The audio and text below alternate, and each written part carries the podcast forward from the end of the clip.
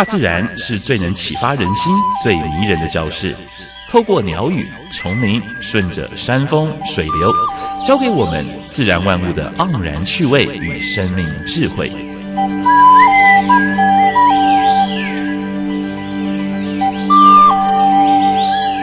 走过来，走过来，仔细听，仔细听，自然有意思。有意思。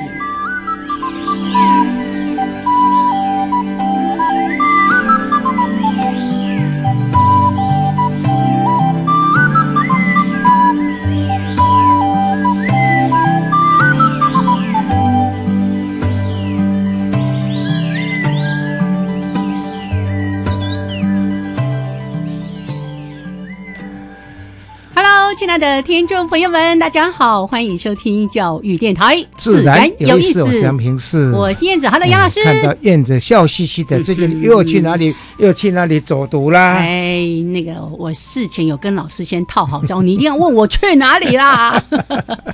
好，我今天呢，其实是去了我们今天邀请的贵宾的他们的贵宝地之一，对。去到大雪山森林游乐区，可是呢，我们蛮蛮棒的地方。不是去那个园区里面逛，我是去爬山。它的一个冤嘴山，听说还有还有一点点挑战性哦。不是有一点点，是非常的刺激、惊险、惊险。但是呢，真的是很棒的体验。山上没下雨，哎，真的。然后呢，那个山上的空气冷冽。但非常非常的干净，天是一片一片的蓝，是。然后呢，绿树当中还是间杂着一点点那个黄叶啦、红叶啦等等的。哎呀，有没有碰到什么动物？嗯，金翼白眉，松鼠。啊，对，这个我们还在路上看到一只林雕，哦，哇。超不容易的，不错不错。对，因为呢，我们停下来想说，哎，为什么路边一堆大炮在那边？要看到一只哇，就这样飞过去，大概就在我们头顶，雄壮威武，哎，真的 超美的。是是是，这个诱拐一下大家。最近天气如果好的话呢，有空的话。还是出去走一走，是，尤其退休老人不要窝在家里。冬天的天气是相对稳定哈，那当然气象预报，像我在上个礼拜四也特别邀请到中央气象局预报课的这个课长来谈，哎，这个。其实冬季的气候天气比较好预报，也比较准啊哈，大家可以好好的依循。是是。好，来这个分享一下我这个周末假日的快乐。来，赶快回到我们自然有意思。一开始会有两个小单元，第一个单元是自然大小事，嗯嗯，跟大家分享过去一个礼拜全世界。跟台湾发生过的有关于农业、有关于生态，还有环保的一些小一些事情，对，大家都要来关心，对对，嗯，哎，不能够置身度外的啊。那另外一部分就是谈 special 燕子可能会继续跟我们谈跟地名有关的植物吧。哎呀，不用怀疑，我已经说了，我是吃了秤砣铁了心，今年一整年都要来介绍台湾地名植物。而且今天要介绍也是特有种哦。对，是。不过杨老师都说哦，那个植物哈啊，说起来都不太容易说啊。我说没关系，就是提醒大家，也许对你来说看起来就是树嘛哈，就是叶子啊，可是呢这。当中有很多很特别，是濒危的哦。对，好，就是待会儿呢单元的时间再来跟大家好好的分享。没有关系，如果说你不知道的话，就 Google 一下，我们会把名称怎么写都告诉你。哎哎，我昨天到植物园去逛的时候，有没有找到它？哎，没有。但是呢。植物园的每一个植物都会有一个那个立牌，对不对？对，它有一个 Q R code。对，我以前从来没有那么认真想说这，哎，我昨天就刚好带着，就想好来扫一下，哎，每一个都可以扫。资料都有，不错不错不错，要善用哦，而且现在那个智慧手机很方便啊，真的就不怕你不认识它了。是是是。好，重要的是今天的主题时间。今天主题时间的话呢，我们邀请到的是林务局的帅哥局长，哎，林华庆。对，林务局，嘿嘿，好。对不起，我是刚刚要打招呼吗？啊，可以啊，也可以。一，我们都非常欢迎。对，林务局，我们每次说叫做包山 包海，我每次进他们的网站哈，都会迷路，不是他们网站没建好哦，那个网站其实建的非常非常的好，很清楚，可是呢，峰峰相连，你一点一个之后呢，它又延伸好几个，然后我一每次一进去，其实他们的网站是做的相当好，而且非常丰富，超级你要知识性的，对，要玩的，是。要度假的，什么都有，对，哇，所以说台湾不砍木头就没就没有产值。胡说八道！光是他们的森林游乐区，还有几个教育中心，还有像是福山植物园等等这些研究中心，都非常值得大家去探访。好，有机会大家自己去网站逛哈，多留一点时间就对了。好来，那待会儿呢，先加入到第一个小单元——自然大小事。风声、雨声、鸟鸣声，声声入耳。大事、小事、自然事，事事关心。自然大小事。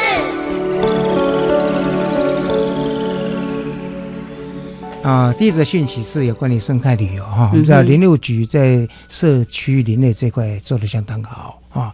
他们在社区内有一大块，就是在推生态旅游啊，像他们跟陈美辉老师在屏东，还有跟蛮多大学教授在东部、在中部都有推生态旅游活动。所以我的朋友常常告诉我说，生态旅游好像不是那观光局在推，好像民局在推。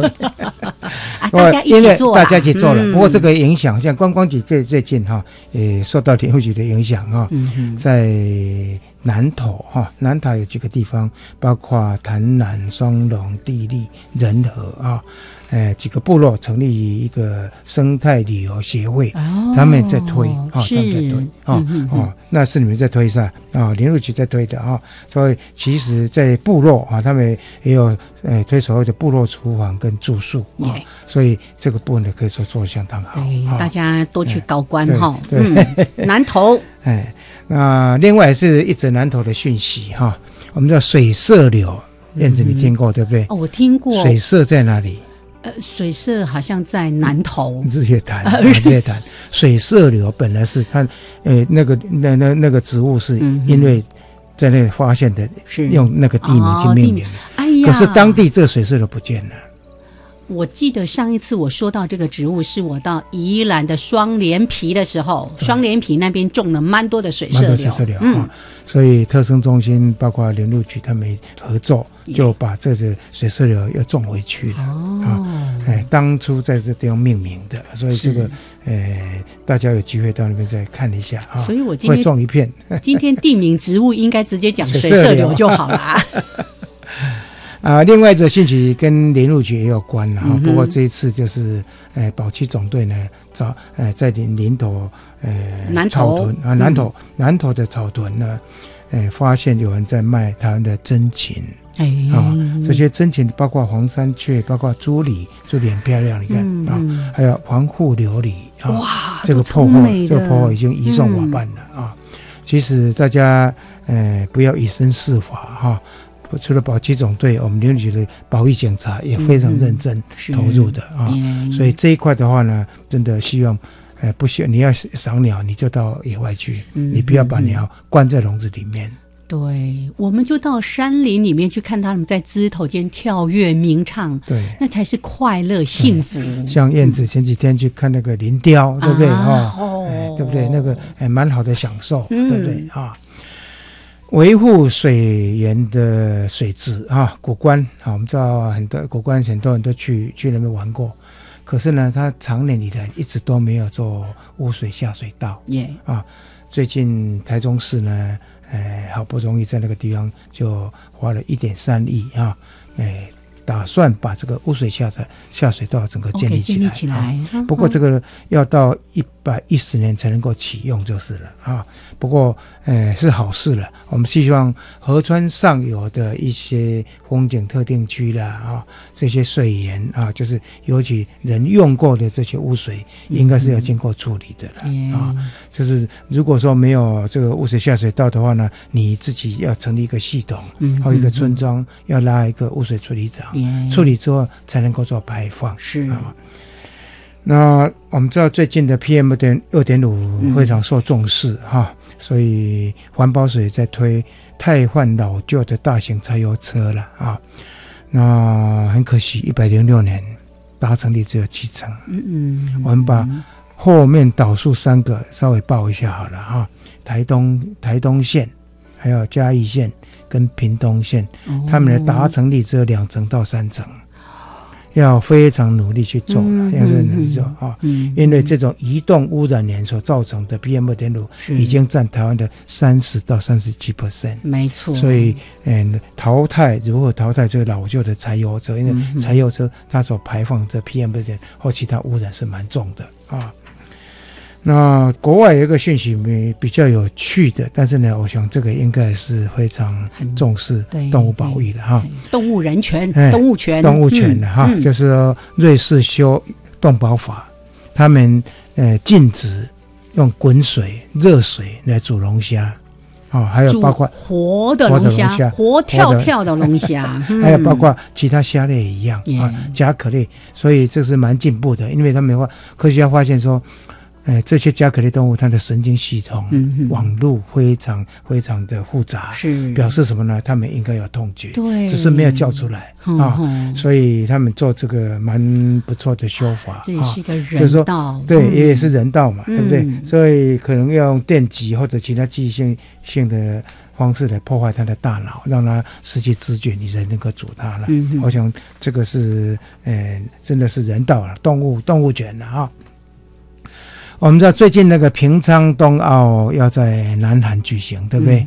但是呢，呃，专家已经在评估了哈，就说到二零五零年的时候，嗯，那个地球暖化，到时候没有大概没有雪，都没有雪可以办，就说即使用人造雪，可能也没办法，因为也不是很安全啊。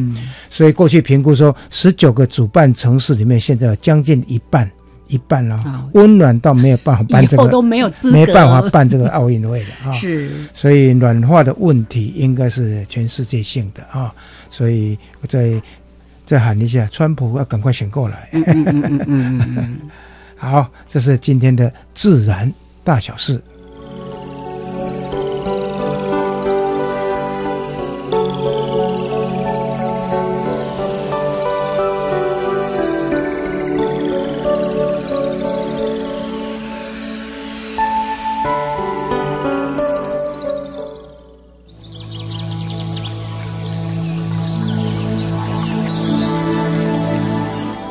地方找不到，别的地方看不到，别的地方听不到。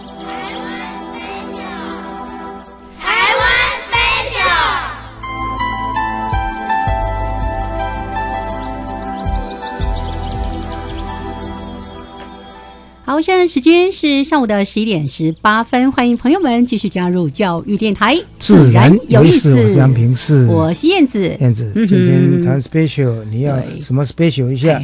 刚刚说到水社柳，本来想要不要蒙混过关，就算有说了。好，水社柳刚才说的在宜兰双连皮，还有上次，其实现在在宜兰地区好像蛮多地方都有栽种的，可是它真正的原生地。刚才说还要把它富裕种回来。对，原来原生地就是当时是在水社，就是日月潭水社所发现的。是，其实，在丹森林公园的生态池一样有种水社柳，所以大家有机会可以去看一下。哦，好，所以最最近最近的 啊，植物园有一棵有水柳啦，哈，不是水社柳。来，那我还是说一下哈。我们从这个系列第一次就讲到一个叫莲华池，哎哎，也是林务局的一个单位，对不对？哈，那林事所没错，哎哦，是林事所的。好，那在里面的莲花池有一种植物叫莲花池铃木，铃怎么写啊？不是那个铃木一朗的铃木哦，是那个木字边加一个命令的令。对，那这个植物你看起来，哎。很像茶叶，哎，对，那个茶叶叶形，包括因为它的叶片是格子，是。跟茶叶也很像，对，就厚厚的，然后边缘微微哦，即使不是很明显的这个锯齿状，但是微微的有，那它的确是属于茶科铃木属，而且是属于台湾特有种，台湾特有种。那因为呢，当时也是在啊。莲花池这个地方，对，而且呢，以前呢，现在是不是在别的地方也有栽种哦？那在过去呢，其实它几乎是属于那附近特有的，就是所以它的分分布范围其实是很狭隘的，就是我们说的那种对那种栖地，栖地是比较小的。像我我在这个相关资料都提到说，莲花池林木呢分布局限在中部的低海拔山区森林里面，那喜欢呢比较。阴湿的山凹啦，溪涧的两侧，那目前估计实际分布的面积可能小于一百平方公里，哇，哎，真的很小呢哈，所以那个栖地面积是很小的，所以呢，好像在那个二零一二年出版的一个台湾维管束植物红皮书的一个出品名录里面，就已经把莲花池铃木评定为叫做濒危的物种。所以大概在莲花池这个地方的话呢，它还是就地保护了。对对，不过这个植物其实还蛮漂亮的哈。就刚刚才说的，它看起来跟茶树真的还蛮像的，但是它一个很大的特色就是它的嫩芽，就是新叶是是比较紫色的，有点深紫色这样子哈。所以如果大家有机会，哎，看到那个叶子，因为一般茶叶不会不会是这种深紫色嘛哈。然后呢，哎。大家可以仔细看一看，然后呢，就像刚刚说的，像现在很多的 App。你就可以拍一下，对一下，哎，到底这一棵是什么植物哦？好，那另外呢，我在看这个相关新闻，尤其在去年，好像中秋节前后的时候是它的开花季节，那就有报道就在提到说，哇，它开的花其实很特别，很漂亮哦。但是也特别提醒大家，不要随意的采摘。你可以拍啊，看到可以拍啊。对啊，如果没有看过，你就上 Google 啊。莲花池铃木，一个木。再一个命令的令，对。那今天特别谈这个物种，其实也是一个小小的提醒。有时候我们在野外总觉得啊，这个反正看起来都差不多哈。那也许你会觉得啊，随意就给它采摘，或者是践践踏了等等的，搞不好你你去碰触的，你伤害的那一颗，就已经是一个濒危的植物。尽量不要碰就不碰了哈。就是你可以拍照啊，你如果不知道名字，现在那个 app 有蛮多可以查得到。对，那查不到再跟。来上 Google 或者跟专家请教，哎，还是一句话，谨守当客人的礼仪。好，这是今天的台湾 Special。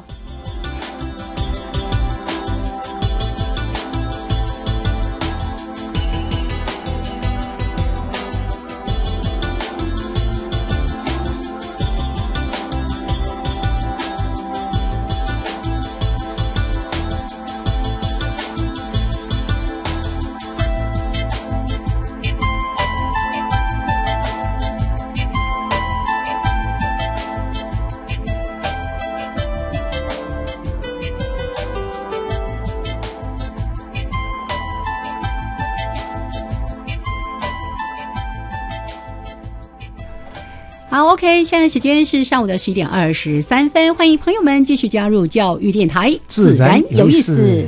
我们今天所访问的是林局局长林华庆，林华庆先生，是我们来跟华庆博士，对，我们来跟林华庆局长打个招呼，Hello，杨老师、燕子，还有各位听众，大家好。哎。每一次听到这个声音，都很想把他抓来当广播人员。谢谢。好，那今天呢，真的非常的开心，再一次的邀请到我们的林局长来。那其实从去年哇，陆陆续续有好多，应该一直都因为做太多的事情，因为他也相当忙。没错，上山下海。是像刚才说到的休闲的林业，他们要做这个优质林业啦、安全林业，还有生态林业，反正通通都要管，连海里面的他们也要处理。前几天我看到立法院有几个立法委员在讲说：“哎，林务局产值啊，产值很低啊，根本不砍树啦。”所以那时候我心里边就哎。第四声，我心里很很难过，就是说，哎，这些人怎么这么没有知识啊？哎，你们休闲的时候到哪里去玩呢？嗯，还有呢，那个野生动物的那个那个一个很好的栖息地，那譬如说在什么地方啊？那个那个产子，那个产对对，所以我也我记得在。呃，在严仁德啊当局长的时候呢，我跟他提过说，哎，你必须要做一个做一个调查，调查说，哎，他的他的那个那个那个产值到底多高啊？当然不是初级的哈，就是其他的产值。后来呢，他真的去找一位中兴大学的哎农经的农经农经的专家，他调查出来是，哎，有十三点多哎，嗯，好，因为包括休闲，包括什么这整个。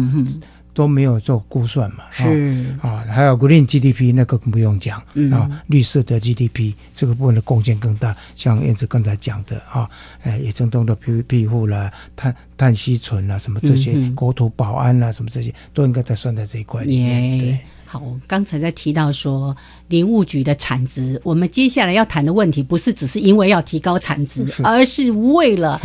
一个未来环境，还有我们国内需求，需求真的也是一个长治久安的措施。这个我可以跟你报告一下，我担任过中华民国正生的保育学理事长，那时候呢，驻外的那个环保团体就是在不能。不能就是放在我们这个单位啊，这是那个那个，但是呢，他那时候就要求什么？要求我们要要要自己林业起码要做到百分之十三。嗯，就是说，哦，因为都利用国外的林木嘛。是哦，我们的木材自给率非常的低嘛。是的，好，今天呢，其实一个很要很重要的重点就是要谈关于国产材的这件事情，还有一个台湾木材的呃这个溯源标章等等的。好，不过今天呢，我给。我们的局长一个标题叫做“从绿色绿色保育标章到台湾木材国产材溯源标章”，要谈国土永续，要有多元而且创新的思维。我们先恭喜林务局获得一百零六年国家永续发展奖，发表得奖感言。谢谢。其实我们呃林务局在呃获奖的当天了，有发了一个新闻稿。嗯，那我们认为这是对于。两百四十一位对来申请获得这个绿色保育标章，呃，验证合可的农友是最大的肯定。嗯嗯，好，那呃，没有这两百四十一位农友的坚持，跟他们对于土地的这种关爱啊，那这个绿色表保育标章也不会获得我们行政院永续会委员的肯定。嗯嗯，好，那当然。呃，从过去在推动，我们也看到，从九十八年因为台南的关田水质当时的意外中毒事件，嗯，那这个绿色标章在隔年之后诞生，那一直到目前为止哈。台南的水质从当时哈的两百多只，现在已经变成一百一千四百多只了。我们报道过，对对。那当时的这个呃，参与这个友善就是绿色保育标章的验证的农田呢，从当时的七公顷。现在已经变成是四十五公顷，你看四十五公顷面积不算很大，但是你看水质的族群可以增长到这么多。是在两百四十一户里面，有读到一个资料是说，将近有四百公顷。嗯，对对，全台湾台湾的山村，或者是我常常跟农委会诶在提说，像他们的那个那个那个那联农署，如果能够去推这种绿色保标章的话，我想友善农耕这一块就会。会大面会那个面积的增加就会很大，对对是。现在农委会也有呃一起在整合，是好，所以我们有搭配相关的政策。是。那我要强调，就是除了这两百四十一位获得已经获得验证合可的这个农委之外，事实上还有蛮多位都在排队，在排队。那我觉得这是一个很可喜的现象，就是说表示大家认同这个标章，而且呢，消费者也。认同这个标章，所以愿意用购买行动来支持，所以农友才会愿意要来参加。没错，我们经常在节目里面念一句话，呃，帮谁买单？要帮石虎买单，蓝雀，还有环境志，还有很多很多。这个其实也要蛮感谢局长，局长在农委会当记政的时候呢，就是要推这个活动。是，对，那时候呢，他就找到慈心。慈心有机农业发展基金会合作，这个叫第一个，它不使用化学农药，是啊，不使用化学肥料，不用除草剂。第二个就是为刚才燕子讲的，对，为什么什么买单？对，维持七地的生物多样性，对，也维护了人体的健康了。好，待会儿呢回来，我们继续好好的来跟林务局的林华庆局长再来聊一聊，除了这个绿色保育标章，我们来看看。台湾木材的这个标章又是怎么回事？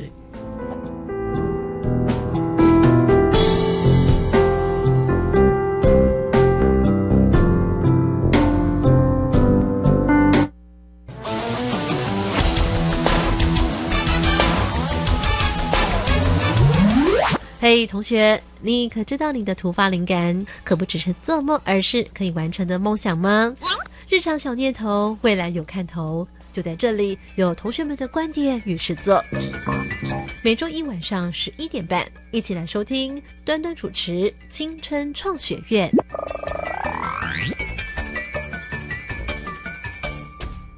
前途茫茫，学校要怎么选呢？哎，来读五专啊！现在的五专啊，有医护、农工、外语，很多科别可以选。五年读完呐，有技术、有专长，不怕没工作。学校跟企业一起合作，还有五专展翅计划来补助。最后两年是免学费的哎！哇，读五专，我的未来不是梦。详情请到十二年国教五专招生资讯网查询。以上广告由教育部提供。Hello，大家好，我是创世基金会的爱心大使谷谷。你知道维持一位植物人一天的照顾需要花费多少尿片及看护垫吗？即日起至一零七年二月二十八日，邀请大家到全台 OK 超商，透过 OK Go 机台，以行动力支持公益，帮助植物人卫生用品。爱心专线零二二二三九七八零二二二三九七八零二。加外加外，阿玛波拉，加根格玛西卡斯达斯，的加古拉布古列列。大家好，我是来自台东的胡代明，这里是教育电台。那罗哇那咿呀那呀哦哎呀，那是你呀鲁玛的呀恩哦，朋友们就爱教育电台。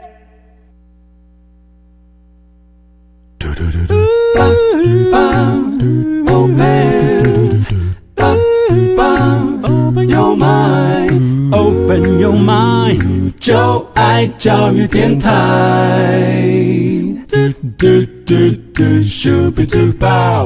好，现在时间是上午的十一点三十二分，欢迎朋友们继续加入教育电台，自然有意思。今天我们所访问的是我们的老朋友，嗯嗯，林务局的局长林华健林博士。是，我是燕子，我是杨平士，两位主持人好。好，那今天真的很开心哦！一开始就跟大家分享了一个非常棒的讯息，就是林务局呢，从民国九十八年就开始推的绿宝标章，获得了我们一百零六年的国家永续发展奖。那当然，我们希望因为这样的一个奖之后，影响更多更多的人、农民还有民众都来支持我们的绿色保育标章。好，那接下来要谈的这件事情，其实我们在节目里面念过很多次的，我们都不砍自己的木材，都去砍别人家的木。木材对不对哈？所以呢，哎，其实林务局或者相关单位也一直在注意这件事情。所以呃，从去年底我们也看到，我们有发布一些相关的新闻等等的，有一个台湾木材的这个国产材溯源标章，从元月就是现在已经开始上路了。呃，其实现在是几个先参与先驱计划的有七家辅导的厂商，他们已经开始，但是正式的这个这个，因为它涉及到一些行政命令的，还要等到公告完成，大概要在第一季，应该在二三月应该可以顺利。对，但是我们呃不能等到它正式公告，我们要开始就进行宣导。对对对。我看我们台大实验林好像也协助在推动这一块啊。对，台大实验林是七家其中之一。七家其中一对对对。我刚才讲过，就是 Traffic 一 Traffic 台台配哈。以前他一个调查就是说，我们过度利用没错国外的木材哈，而且是天然林。对，天然林，而且也其中也有一些嗯在国外滥垦的了哈。所以现在回过头来说，那时候就要求说，台湾应该要自己林。有一部分的事情，但是呢，国内还是环保团体了什么有一些反对的压力，说我们怎么可以再砍自己的木头木木头呢？所以现在有这个溯源标章的话呢，是这个制度建立的话呢，包括这个木材的来源，呃，有没有问题啊？木呃，其实这个台湾木材的标章哈，基本上要解决的就是合法性的问题。对，嗯，这合法性的问题不只是对国内。的消费者，国内国外的，事实上对国外也是很重要的。过去这十几年来，呃，整个国际木材贸易的合法性受到高度的重视。在历年来一些呃联合国森林相关的会里面，木材的合法性啊，这个交易一直都是绝对都是被重要关注的议题。那当然，它是来自于像。东南亚或者是非洲地区很多的这些原始森林被大面积的砍伐，哈，对，包含是不是合法的？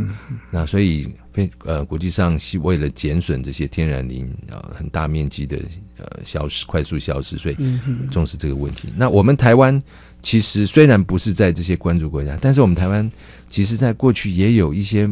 呃，少量的木材出口，但是因为缺乏合法性的这个证明，被退货，这是确实实际存在的情况。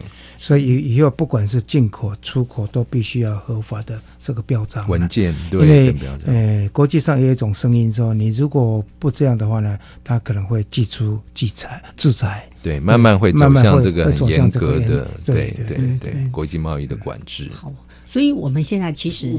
也在推哦，像一进林务局的网站，你就会看到一个大大的标题。国产的才好，好。那就像刚才杨老师也提到了，我们从民国因为七十九年就开始全面禁伐天然林，对。那甚至连人工林，我们也都很少去动它了。那所以导致我们自己的这个木材的自给率还不到百分之一。可是我觉得可能光是这样子还不够说服所有的社会大众，是不是？我们有更周延的思考，这边可以请局长来帮我们说明一下。对我，我要强调一下哈。天然林禁伐，这个到目前为止都没有改变，未来也不会变。我想天然林是我们台湾非常重要的这些资产，好，我们一定要，而且它能够发挥的效益或者经济的价值，绝对不是只有木材这样单一的，它里头会有生态，会有水土保持，还有里头非常多可能是未来可以开发的药用啦、保健啦、哈、疗愈这些。无形的价值，它远高于有形的这个木材价，所以这些原始的天然林，我们绝对是会好好保护。是是是。那我们现在所谈的这个人工林，事实上严格来说，我们现在希望振兴的林业，事实上就是人工人工林，而且是以私有的人工林为主。那台湾有大概十三万公顷左右的私有林，是这些私有林里头哈，真正还在做。林业的不管是经营或者是生产啊，不到三分之一哇，非常少啊。那其他的在干什么？嗯哼，除了一部分就是可能主人就是无力经营，就是摆在那边之外，对，很多变得是违规的哦。种菜、种果树什么？种槟榔是是种茶。所以目前也就在辅导这些人工林的业主。我们希望慢慢把这些违规的能够导回林业的生产。是是。我想这中间，呃，核心的问题，当然它有很多的不同的现象。核心的问题其实就生计。对对。那我觉得你要去谈保育或谈环境，生计的支撑，它还是最基本的必要条件。好，那像国有林，在过去民国呃光复之后三四十年间。政府当时因为财政的困窘，嗯，啊，这个无力去去经营这么大面积的这些国有森林，所以其实也有十万公顷左右是租地，嗯，让林农来希望说造林，对。但是经过这几几十年来的变迁里头，也有将近三万公顷，它转而去做违规的违规的使用，包括种菜啦、种杂啦，种菜是。是是被被在过去被禁，所以种菜的都已经收回。收回，但是现在违规的样态包含果树、果树，那只能希望说在这里面还能够加植其他的这个树木。是是。那因为这牵涉到几万人，甚至是连他们的家庭有几十万人的这个生计，所以政府没有办法强力的说去。所以这个要用导正的方式。对，朱地造林如果慢慢怎么走向里山呢？哈，其实包括有三农耕这一块哈，应该就是。这这这整个高山高山林业的，所以说林路局在这方面应该是最有经验的了。是是，所以之前我们在说农地农用，这个林地要林用，所以也把这些可能过去不是非常恰当的。种植，我们可以把它导回回归，真正是来做一些造林，或者是像刚才提到很多社区的林业啊等等的，甚至包括生态旅游什么之类，都是包括在内。对，是。但你要怎么导正它？最主要还是提供一个经济诱因，经济诱因，对对，不是只有靠政府单方面的法令的颁布，然后严格的执法，不是，因为这个方式在过去几十年来没有办法解决这个问题，所以要因势利导。所以，我们才会希望说，从四六零开始，去让这些林地能够回归林用。是，那我们会希望说，哎，从所谓的人工林的产业振兴，那木材就是其中一个主要，因为它毕竟还是大众最熟悉，包含林农自己，他最熟悉的一个可能可以产业化的。所以，这个木材和私有林里头的这个木材的活化。所以这七家里面有几家是公家的，就是像台大，只有台大实验啊，其他都是私人，其他都是私人，所以啊私人再去辅导那些林。这私人里面还有包含呃两家的林业合作社，林业合作社，对，那它就是由一些林农所组合而成，在新竹，在在这个屏东。哦，事实上哦南投还有一家已经，其实也要赶快做，不然的话呢，真的是真的那个会。会那个它包括的工艺，整个整个这个这个林木生产，对，还有它加工的工艺就会消失掉。现在基本上都已经断裂，断了，那你再不做，对，连未来连影子都看不到。据我所知道，像我们台大，台大的话做工作坊，然后还特别把培训那原住民、原住当地的原住民在社区部落，那整个参与。那以前。他们哦都没摸过，都是老师傅在带啊，所以这个部分的话呢，如果能够建立一定的品牌，包括 哎常用的一些家具啦、生活用的，甚至艺术品之类也可以，都是会变成一个地方特色。对我们不可能短期间内会有很大的量，因为刚刚讲到整个国内。的木材自给率现在剩下不到百分之一哦，它其实是多重的因素。当然，当然过去禁伐天然林，最后逐步变成是大家的观念变成是变成是禁伐树木，这个是一个背景没有错。但是整个市场的低迷也跟进口木材有关系，大量，而且它是更价钱更低廉。对，但是我们接着就要提醒各位消费者，就是说这些低廉的进口木材里面。有不少是来自于天然林，国外的天然，非法的，甚至有一部分是非法的。即使是合法的，它还是很多来自天然林。对对，大家想象中啊，就现在也有人讲说，我们虽然应该多用木材，但是我们可以用北美呀，或者是欧洲这些。种树像种在农田上面的这些。没有错，如果能这样子，我也赞成。对，但是很抱歉，来自这些国家的比例只有百分之十几的木材，而且越来越少。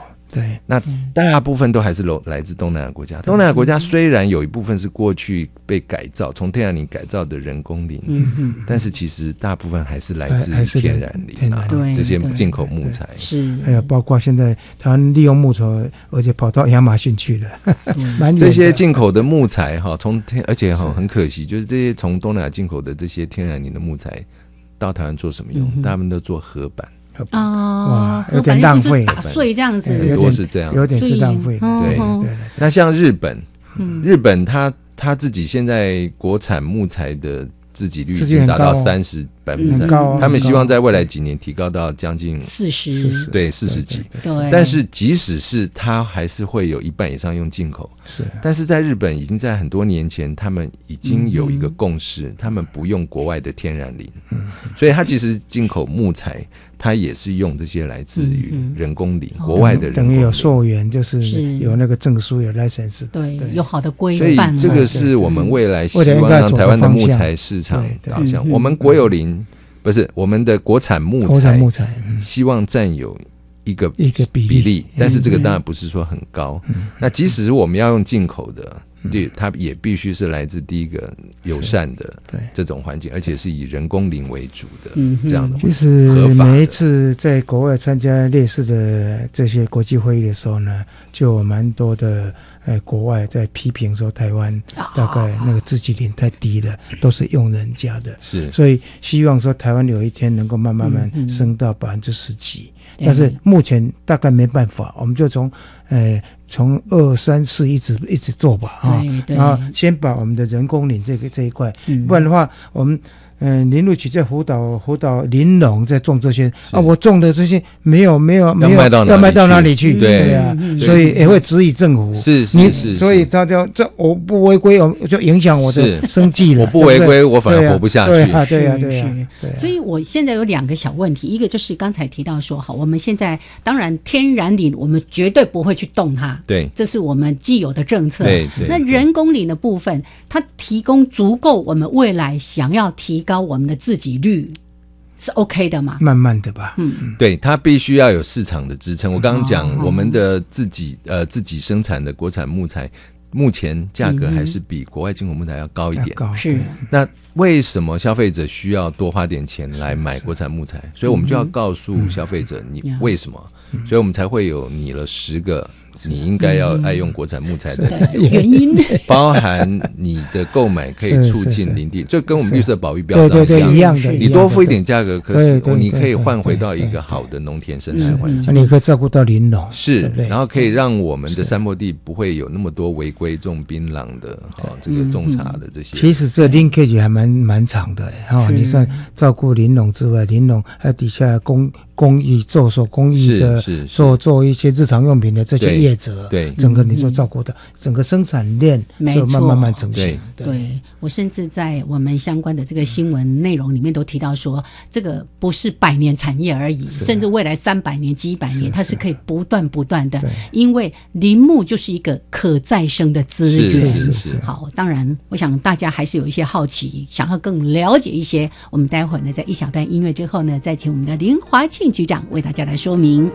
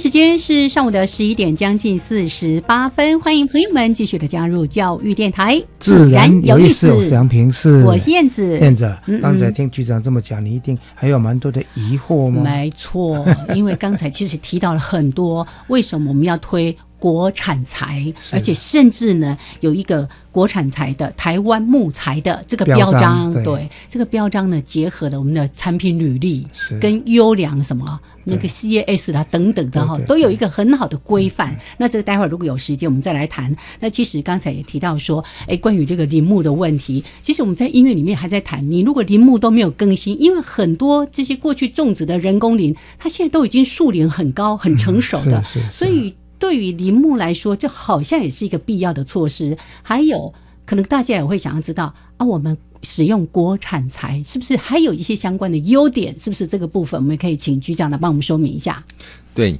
呃，我们的我刚刚讲到我们的呃人工林产业振兴哦，是以私有林为主，特别在生产上面。那可能有些朋友会好奇说，那那你国有林呢？国有林其实在过去也有差不多有十几万公顷的人工林被被建立。是，那这十几万的人工林过去啊，其实因为长期以来整个台湾对于这个。呃，林业生产趋向保守化，嗯所以其实很多的人工林在过去都已经没有得到很适当的、必要的疏伐跟抚育。就像我们种菜，你刚种哦，你之后也要疏要疏一下，要疏伐。那所以我们现在我们可能要加紧脚步，这些过去没有好好被照顾的人工林哦，要借由适当的抚育跟疏伐。对，那你这个过程就会兼有一些林木的生产，是，但是它的重点是在于维持高品质的人。工林，而不在于生产。但是你既然做了书法，还是要让它做最好的利用。所以这些所谓书法木，我们会作为。市场料源的补充，我刚刚讲这是很重要，因为现在私有林它的木材生产不稳定，有时候可能会断货。是，那你要让消费市场占有一席之地，你要让消费者知道要就找得到，所以一定不能够让它断货。所以国有林的。人工林的书法木，它就是作为补充料源，适时的补充料源，是是要在市场上才能占有一定的这个比例。你要让消费者有印象，这个地方必须也要澄清一下，就是原始林的部分绝对不会去动。对，就是国有林里面它有一些，就是因为人工林，对。人工里面它现在长得密密麻麻，对。啊，但有的必须要做，也差不多就是两万多公顷的部分，并并不面积并不是那那么大。但是这个部分的话，也要适度的去做去做。它现阶段主要还不是在用于生产，是是，主要就是让它能够变得更健康，变得更更生态也会变得更好。对对对，你把一些长得不好的除掉。好的才能够继续的茁壮长大，所以郭有林目前的角色是是是辅助的。那我要我另外要在做这个过程中，我们有说能够举一个比较实际的例子来跟大家说明说，在什么地方你把这个综合林业的部分做的还不错的。对，那呃，我要强调一下，即使是私有的人工林哈，我们也是视地视性，希望它能够发挥。呃，不管是生计或者生态的这个价值，那像在西部新竹地区这边，因为呃过去这些私有人工林，他们都有很好的管理或经营育，所以这边就是辅导他还是呃维持林木生产，很多是柳山、台湾山哈，或者是呃福州山好，那我们就是辅导他，我们做的只是政府做的就是。帮梅和林农去组成合作社，让他们扩大规模。但我另外举个例子啊，就是在花莲，呃，在水莲地区，我们去年十二月刚呃，我们的花莲林区管理处刚辅导当地的林农组合了一个组成一个合作社，它加起来有一百五十公顷左右的面积。那这边我们就会依据它它的特色去让它做更多元的林产的发展。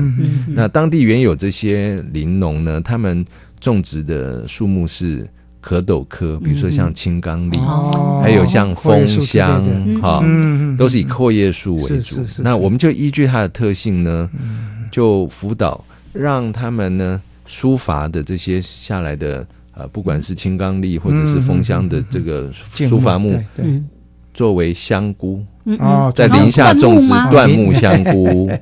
另外呢。枫香或者是像这个呃青冈里、蝌蚪科这些植物，它也是很好的蜜源。是是是，所以我们就辅导他们来做森林蜂蜜的生产，最干净的。对，所以这样有几个好处。第一个是玲珑你不需要等到最后木材收获才有收入，你中间全部都苦哈哈，都只有付出。你每年都光是我刚刚讲，现在香椴木香菇的价格价格很高，比那个太空包贵太多了。森林蜂蜜在台湾更是奇货可居，光这两项。说不定未来林农根本也不需要生产木材，他就光经营这几个林下的这个副产物，就足够维持他的生计。前几天呢，还新闻还报道一个屏东的蜂农，在四百公尺的山区种种呃养蜜蜂，有没有？那黑熊下来，我们还建议说 弄个黑熊牌的蜂蜜。对对，请加入绿色 保育标章的行列。所以森林蜂蜜在台湾是一个过去。一直被大家所忽略，但是是非常有潜力的，是是是一个健康的事。最近我我一个学生就是在宜兰大学陈立文教授，他呃做风的嘛哈。他说：“现在台湾的中国风，我们现在养两种，对意大利蜂跟中国风。中国风的话呢，因为说养蜂场在西部这个地方被中国一种病毒进来，是整个都整垮了。对，现在只有在在东部的山区才有。所以这个事实的，如果能够在，因为中国风的那个那个蜂蜜，它产量少，所以价格。”比一般的意大利蜂要贵很多。如果能够适时去推啊，就是说这两种蜂蜜在在在在整个山区会变成一个很大特色。对，因为杨老师是昆虫专家，非常清楚。那我们希望说，在私有林这部分，森林的蜂蜜也是我们，所以我们其实现在。有我们有盘点出二十几种花期，分别在春夏秋冬的这些，我们未来可以来让私有林的林主来种植这些蜜源。对，有必要的话，在林区里面再种这些蜜源啊。对，在私有那个就完全不不不光是蜜哦，还有粉源哦，啊，花粉的 粉花粉的可以哦。对对对，花粉也是很 价格很高的，还有那个还有蜂王浆，对。不对？森林蜂王浆，哇！这打出来一定是很很响亮，所以我们一直说那个森林是我们非常重要的资源，非常真的这边孕育了太多啊，我们可以太多你还没想象到的。这个产物，未来我们都还有森林植物，而且是永续的。这些产物都是永续。你还记得那个刘炯熙在台东推一个那个森林植里面的植物的水饺？耶！哎，帮当地的合作也在水饺。哎，这这森林植物啊，那如果能够栽培出来的话呢，那对山村的农民看，对，是很有特色的，竞争力也强。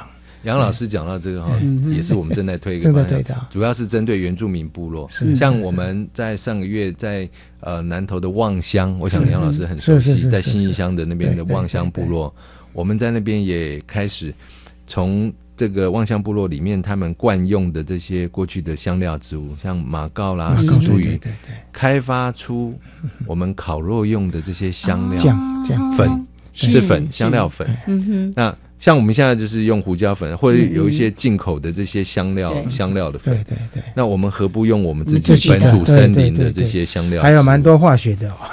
我们这个是纯天然的，所以这个都是我们未来可以好。我最近就在那个就是那个那个有机店买一个马告的那个什么那个豆腐干，我太太说：“哎，怎么味道完全不一样？”你。再去买。